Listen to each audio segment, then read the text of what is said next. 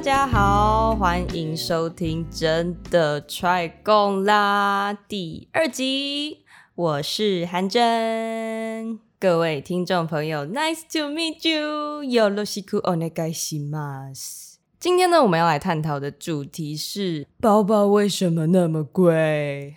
但是在开始之前呢，我想要先深深的感谢收听第一集还有订阅我的朋友们。 你们一定会有好报的。其实，呃，我本来一直不敢看数据分析啦，因为我是一个脑波很弱的人，很容易被影响。我怕我看到太过低迷的这个数字，会沮丧到，哦，我还是不要做下一集好了，然后直接放弃。但这其实不太可能啦，因为我开始的时候我就决定，我至少要做一季，就像影集一样啊。我希望是可以做到八到十集左右。那我也就真的列出了这么多个主题，都是我有兴趣想要探讨的东西。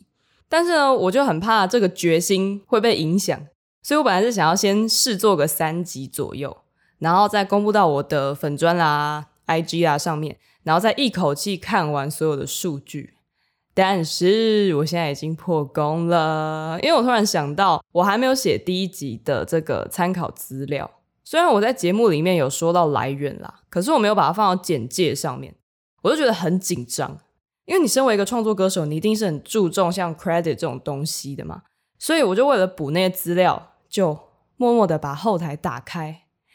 诶，但是听的人比我想象中多很多诶，其实让我最近厌世的心情不由得美丽了一些。而且你知道做这个 podcast 啊，这个 podcast 是我人生当中。少数小确幸的时光，其实我没有看收听率，我也是这样子觉得，因为我真的可以研究自己有兴趣的东西，然后把它做成很有趣的内容跟大家分享，就是开心耶。Yeah! 好，那我们要进入正题了哈，那就是呢，很多女生都趋之若鹜的配件——名牌包，它的价值到底是怎么来的呢？这就是一件我很想要多了解的事情啦，因为呢，本人我就是一个不折不扣的精品白痴，真的对于名牌或者是奢侈品牌，我的了解超级有限，可能只有到认名字的程度，就是我会念 LV、Chanel、Burberry 什么的，但是呢，他们家出了什么东西啊，什么经典款的商品啦等等的，我是一概不知诶，但是我觉得我应该是不孤单啦。相信有蛮多人跟我一样，觉得像名牌包这种奢侈品啊，就是只可远观不可亵玩焉。但是呢，也有很多人是渴望着要亵玩他们的啦，不然的话名牌就倒光了，不是吗？啊，不过呢，不管你是哪一种，都不能否认，精品文化已经深深的影响着你我的生活了。尤其像现在这个非常的注重外在，而且节俭观念已经日渐式微的时代，大家对于精品的追求，似乎是不会一时半刻就停下来的。那其实我一直不是很理解精品文化，可能也是因为环境的关系吧。因为我的家庭还有整个家族都不是很追求名牌精品。那交友圈的话，也比较少人会讨论这个东西。当然，也可能是他们看我就一副呃不懂的样子，所以也没有要跟我讨论的意思啦。但是呢，前阵子发生了一件事情，就是我们有一群常见面的老朋友。那我们跟一个很久没有见面的朋友见面，我们就叫他圈圈好了。那这位圈圈呢，他年纪比我大一点点，大概三十岁左右。那他因为生了两个小孩的关系，所以平常很忙。那天见面就是大家聊一聊最近怎么样啊，就是近况 update 一下这样子。那过了一个礼拜哦，我跟我一位朋友聊天的时候，他就说：“诶，那个圈圈那天不是带了一个四十万的包包吗？”然后我当下我以为他在开玩笑。结果后来聊一聊，发现诶不对，是真的！哇靠，那天圈圈真的带了一个四十万的包包出门。只是他提到这件事的时候，我刚好不在现场，所以就不知道他带的包包含金量竟然如此之高这件事情。哇哦，那其实让我很震撼，同时呢，我也非常的后悔。震撼是因为呢，我从来没有想过，我身边生活圈当中居然有人真的会带四十万的包包到处跑。那我很后悔，是因为呢，我当下竟然没有好好的看那个包包到底长什么样子。我应该要记住这四十万的包包到底长怎样啊！真的果然是，哎，对名牌一窍不通的白痴。人家都已经带到我面前了，我竟然还如此的不识货。那总之呢，这件事情也或多或少加强了我做这个主题的动机啦。那一开始我们就先来看一下哦，背着一个精品包在社会当中象征着什么意义呢？第一个当然就是你有钱，或者至少是你够有钱。第二可能是呢，你很有品味。那这两样都暗示着同一件事情，那就是你的社会地位并不低。我读过一本很有趣的畅销书哦，这应该算是人类学和社会学的书啊。那它的中文名字叫做《我是一个妈妈，我需要铂金包》。这本书的作者呢是一个美国的女性，他在里面很详细的描述他在纽约曼哈顿上东区的生活。曼哈顿上东区呢是一个上流中的上流社区，里面的有钱人呢发展出一套自己的生活模式，还有他们社群的潜在的规则。所以这个作者呢，刚搬进去的时候，为了适应，吃了不少的苦。有一张很令人印象深刻，就是在讲铂金包。铂金包呢，是爱马仕这个品牌的经典包款。那这个精品包呢，非常的特别，因为就算你有钱，也不一定买得到。你要是没有符合他们的某些条件的话，店员是不会拿铂金包给你看的。所以呢，铂金包在上流社会，特别是在上流女性的世界，是你已经达到某个 level 的这种象征。那也因为这样呢，为了在社区当中生存，提升自己的地位，这个作者就千方百计的想要拿到一个属于他自己的铂金包。那这在我们这种老百姓的眼里哦，可能只是奢侈的烦恼而已吧。毕竟我们是想买也没钱的。但是呢，这个故事也没有离我们那么远啦。因为呢，在阶级当中，其实想要向上流动，本来就是人的一个天性。大家应该有听过“社会流动”这个词啊。维基百科的定义是呢，社会流动是个人在阶层里面向上、向下或水平的流动情形，通常是以经济或者声望作为主要区隔的因素。那水平流动就很简单，就是一个人换工作啦，或是搬家，但是呢，呃，所得跟声望并没有改变，就是他还是身处同样的社会阶级。那垂直的流动呢，就是一个人呢所得或声望造成的向下或向上的阶层流动，也就是说，他可能这个步步高升，或者是每下愈况，好，这种感觉。向上通常是指个体获得财富与声望，向下通常是个体失去财富或声望。好，大概是这样。刚刚我们讲到那个作者啊，很明显他就是在追求这种垂直的流动。现在坊间也有许多的课程和讲座。什么投资、语言，甚至是传直销等等的，有的呢是标榜提升工作上的竞争力，有的会教你怎么去运用你的资源啊，转换成财富啦等等的，甚至最近也出现一些红到有点被滥用的名词哦，比如说财富自由啦、哇被动收入啦等等的，这些过去红极一时的名词，现在已经沦为脱口秀演员口中大家的笑柄了。这些听到烂掉还让人有点不爽的词汇呢，其实我们也不用急着去批判他们，因为这些东西之所以会出现，不外乎就是因为大家太渴望向上流动了，因为没有人不想要赚更多的钱。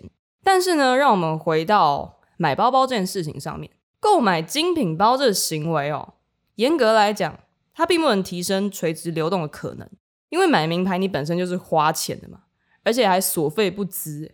如果是以投资的角度，买包包作为保值品，那可能还算是一个理由。但是除了代购商以外，好像这也不是大多数人买名牌包的主要的动机吧？因为如果你要花那个钱投资的话，不如投资基金或股票啊。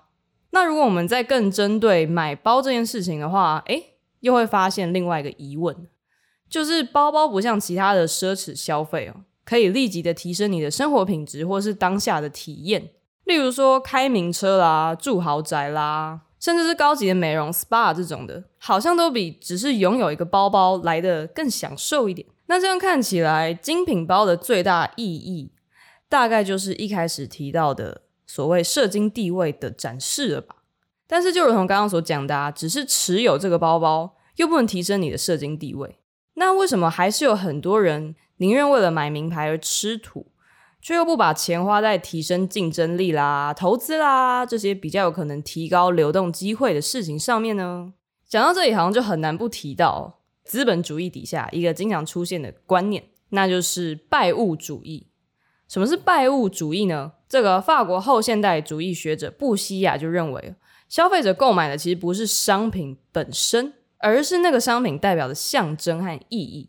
就像远古时代的拜物教一样，会崇拜树枝啊、石头啦、甚至各种人造的物品哦，认为里面是有神灵的存在，哇，有神快拜这样子。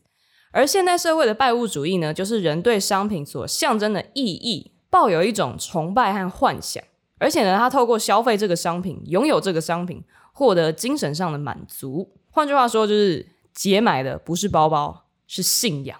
其实这样的心态也还蛮常见的哦，像果粉就是一个很好的例子。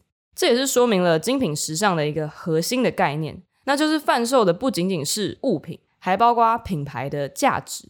其实每个品牌都想要创造自己的品牌价值啦，但是精品的品牌价值尤其重要。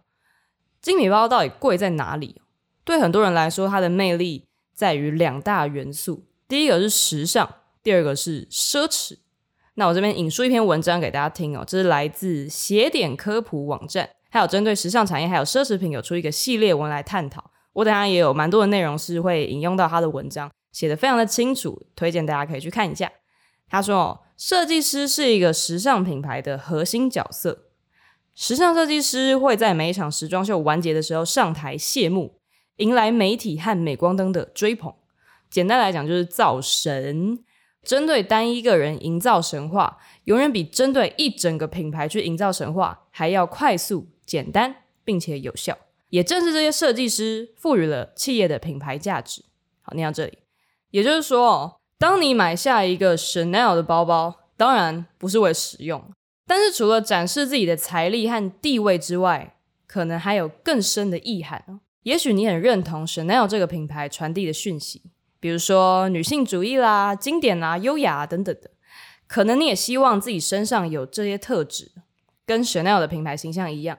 甚至呢，你可能已经把 Chanel 和你自己连结起来了。哇，你认为 Chanel 可以代表你和你所向往的事情，买下 Chanel 的包包，对你来说意义已经超越了其他品牌更昂贵的包款。好，这时候恭喜你，你已经正式的成为 Chanel 的信徒了。因为你花钱买下 Chanel 的衣服、包包、鞋子、香水的时候呢，情感意义已经凌驾于你的理性。那这些钱对你来说，不只是换成一个体面的配件而已，也是你信仰的充值啊。讲到这边，请各位放心哦，以上绝无业配的可能与嫌疑。不管是金钱还是精神层面，我想我这辈子真的很难跟 Chanel 扯上关系，哭泣。好，那当然，我相信也很少人会怀疑这是叶佩啦啊，毕竟本鲁妹也不是娜塔莉波曼，OK，apparently。好，那回来讲到精品包的另外一大魅力啦，就是它作为奢侈品的价值。我们也可以更深入的探讨一开始说到的这个地位展示。大家对于炫耀性消费应该不陌生吧？现在还发展出一个更先进的名词，就是炫富，言简意赅。好的，炫耀性商品呢，也就是奢侈品。最特别的地方就是它完全违背了经济学的需求理论，因为在需求理论里面呢，价格越高，需求应该要越少。但是奢侈品呢，则是价格越高，需求量越多，因为你就是要炫富嘛。那这边写点科普的文章说，奢侈品呢，可以分为软奢侈品。还有硬奢侈品，软奢侈品包括了时装或皮包、鞋子等皮革制品；硬奢侈品则是珠宝、手表一类。通常软奢侈品的性质啊，介于奢侈品与时尚之间，生命周期较短；硬奢侈品的生命周期则较长。所以呢，包包属于软的奢侈品啊，它不像硬奢侈品啊，比如说珠宝、手表、名车等等的。它没有那么长的保值期，但它的确也符合奢侈品的这种炫耀的概念哦。除了原料和做工的水准，当然还有前面提到的品牌价值。哇，听到这边，很多有生意头脑的人就会开始蠢蠢欲动了，就是说啊，那要怎么提升品牌的价值呢？好，我继续念这个文章哦。要能成功灌输消费者自己是一个奢侈品牌，品牌的背后需要年代，需要历史悠久的艺术精神。否则就是一般的时尚设计师品牌了，因此奢侈品集团才要专挑老品牌去做收购。嗯，奢侈品集团收购这什么意思？好，这可能不是所有消费者都会去关心的事情哦。一方面，这是比较属于财经新闻的范畴啦，可能不是每个人都有看的习惯的。像我自己本人就还蛮懒得看的哈。那另外一方面呢，对于消费者或者是说对于信徒来讲哦。比起浪漫和容易吸收的品牌神话，血淋淋的商场斗争，可能还是放在像《鸡毛飞上天》这种大陆剧里面就好了啦。对，我爸都会看的，其实还蛮好看的。那位鸡毛虽然长得不帅，但让人印象蛮深刻的。好，这题外话。二零一六年呢，富比士杂志公布了全球前十名赚最多钱的富豪，其中包括被誉为奢侈品教父的，这叫什么？Bernard Arnault。我不会念法文，对不起，我们就叫他阿尔诺吧，翻译是阿尔诺。好，这位阿尔诺呢，他的净资产高达三百九十八亿美元，哇，是法国的首富。阿尔诺这个名字对你来说，也许不像比尔盖茨啊、巴菲特啊那么的熟悉。但是你一定听过 LV、D R、纪梵希等等的这些品牌哦，都属于阿尔诺的集团。这个集团是全球最大的奢侈品集团，叫做 LVMH 集团。不过呢，阿尔诺的家里并不是历史悠久的奢侈品企业哦，他们家原本是一家中型建筑公司。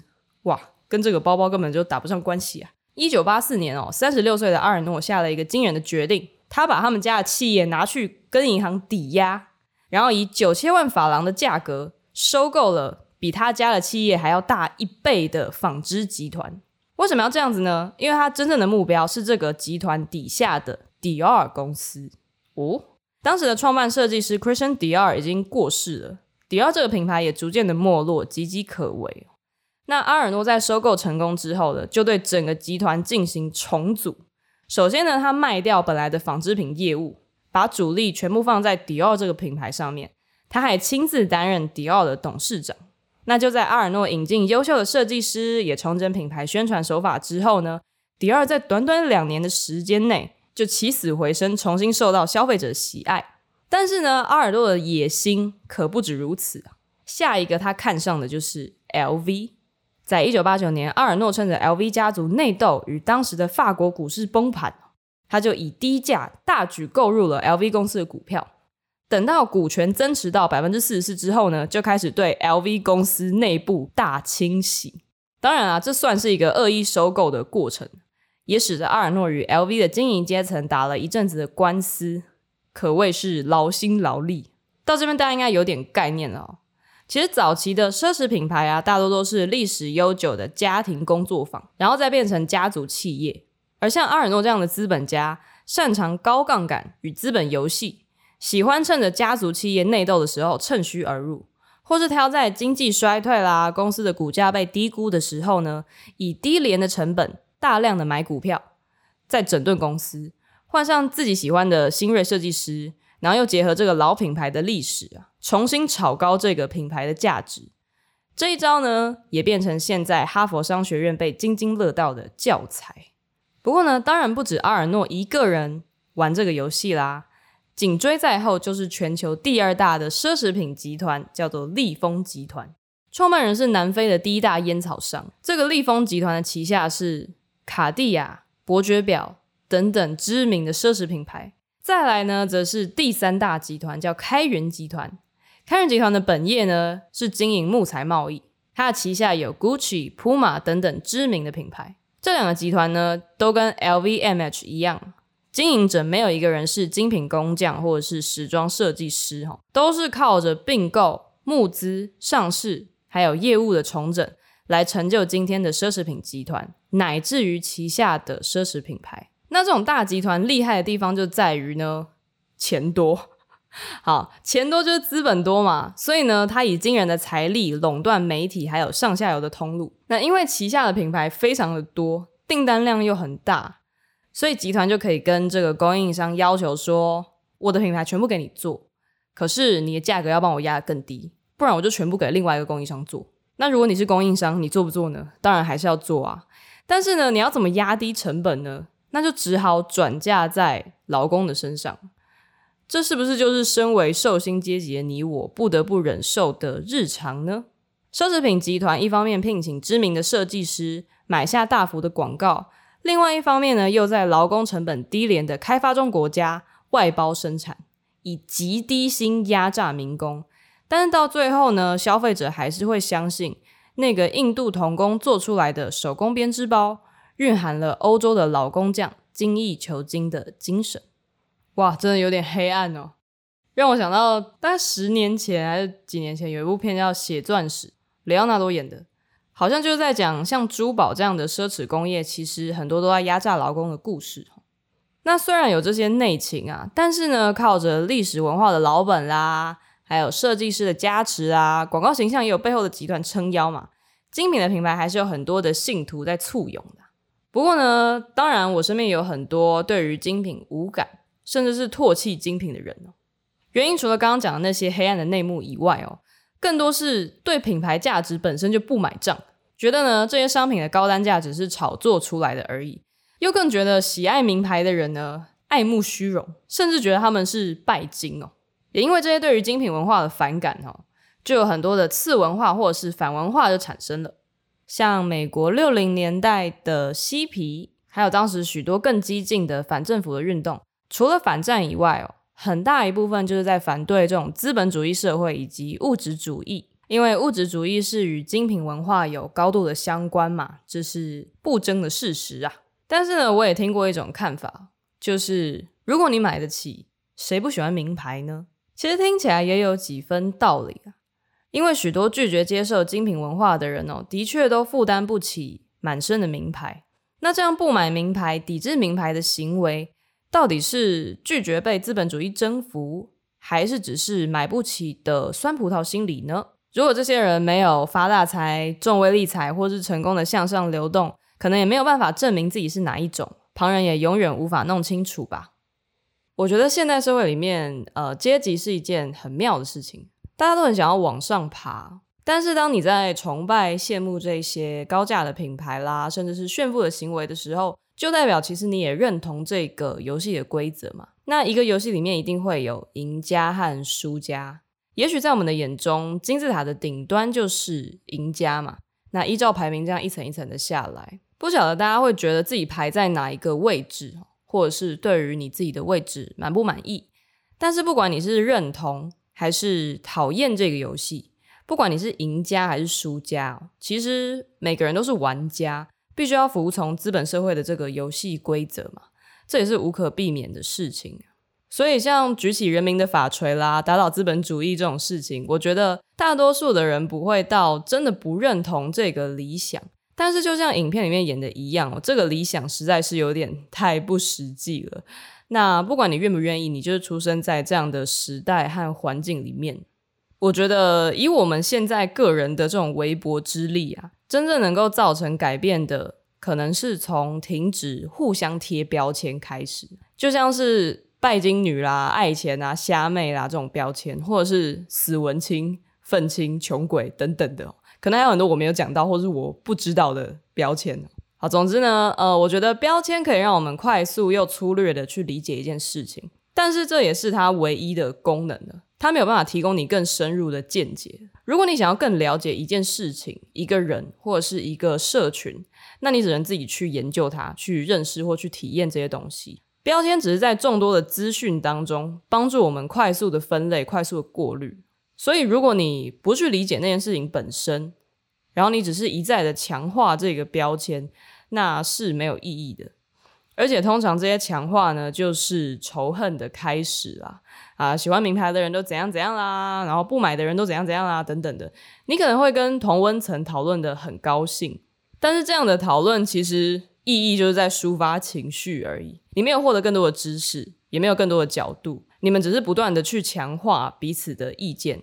那当然，以抒发情感来说，这场讨论是很有意义的，让你觉得啊舒服。但是如果你只愿意进行这种自嗨式的讨论，不愿意花时间真正去认识你贴标签的那个群体的话，最后你只会变成一个偏见很强的人，你会失去跟别人正常沟通或者是交换意见的能力。再严重一点呢，你甚至会失去为别人着想的能力。那我自己认为，很多讨人厌的长辈就是这样子来的。但是我对于我们这一辈的人是还蛮有信心的啦，所以就跟大家共勉之啦。节目的最后呢，我想要加码推荐大家一首歌，这首歌叫《他 Gucci 的时候眼泪总是 Prada Prada 的 Dior》。这是由歌手水水米子酒吧演唱的。那我个人非常喜欢的一首歌，跟今天的主题也有高度的相关哦。今天的节目就到这里啦，谢谢大家收听本集的真的 try 共啦，Just try to talk。我是韩真。如果你喜欢内容的话，不要忘了订阅，也可以分享出去，让更多人听到哦。那我们就下集再见啦，拜拜。